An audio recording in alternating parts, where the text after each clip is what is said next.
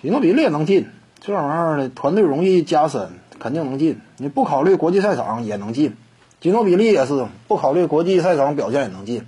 三大核心，王朝级别球队，第三核心也能进。你就好像是这个勇士队啊，汤普森、格林未来都是名人堂成员，你放心，都是名人堂成员。这就是王朝级别球队，你队内第三核心往往都能进。马刺就是这样，吉诺比利呀能进。别看说个人顶尖荣誉这块儿，吉诺比利说实话，个人顶尖荣誉啊，比这个德拉蒙德格林还寒酸。德拉蒙德格林好歹有个最佳防守球员嘛，你跟顶尖巨星比，最佳防守球员不值钱。但是跟吉诺比利这样的比的话，那最佳防守球员就就就也挺值钱的，对不对？吉诺比利个人荣誉更少。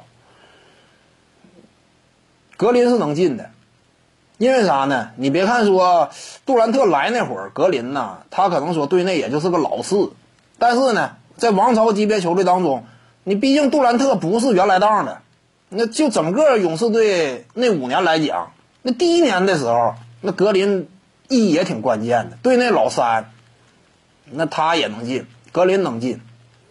勇士队这几位都能进，当然杜兰特进名人堂呢，不是指着勇士队这个阶段的成就，没有这段他也照样能进，所以这个基本排除在排除在外。勇士队老铁三角都能进，就类似 GDP 的组合嘛，都能进。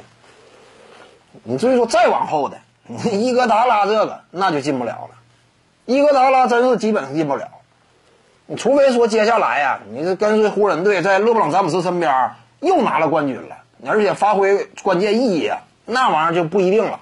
那他可能说，因为拿的冠军数量各个方面够了，一定程度了，那能进。但是就算说拿，我感觉也不是特别看好。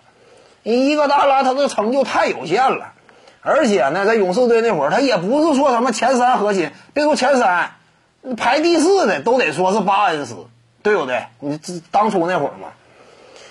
因此，他想进基本上没戏。你靠一个总决赛 MVP，啥也不是。这话一点不夸张嘛？啥也不是。